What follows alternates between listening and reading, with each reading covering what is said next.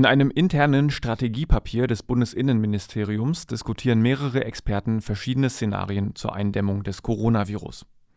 Ihre Schlussfolgerung lautet effizient testen und isolieren. Die Testkapazitäten der Labore müsse dabei größtmöglich erweitert werden. Von bis zu 200.000 Tests pro Tag ist die Rede. Nach Aussagen von Gesundheitsminister Spahn seien momentan 300.000 bis 500.000 Tests pro Woche möglich. Getestet werden müsse nun jede Person mit Eigenverdacht sowie der gesamte Bekanntenkreis positiv getesteter. Bisher ist der Corona-Test ausschließlich Personen aus bestimmten Risikogebieten oder mit Kontakt zu positiv Getesteten vorbehalten.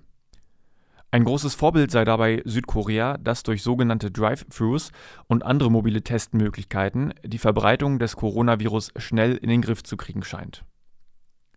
Um die Kontakte der positiv getesteten Menschen ermitteln zu können, sollen computergestützte Lösungen oder auch das sogenannte Location Tracking von Handys genutzt werden. Sollten die Empfehlungen des Strategiepapiers umgesetzt werden, gehen die Experten im Best-Case-Szenario von einer Fortsetzung der jetzigen Beschränkung von circa sechs Wochen aus. Nach dieser Phase könne man langsam beginnen, Schulen und Kitas wieder zu öffnen.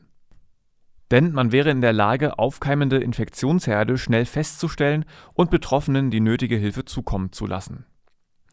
Das Worst-Case-Szenario ohne jegliche Beschränkungen sieht bereits im Mai, dass 80 Prozent der PatientInnen, die eigentlich auf die Intensivstation müssten, dann abgelehnt werden müssten.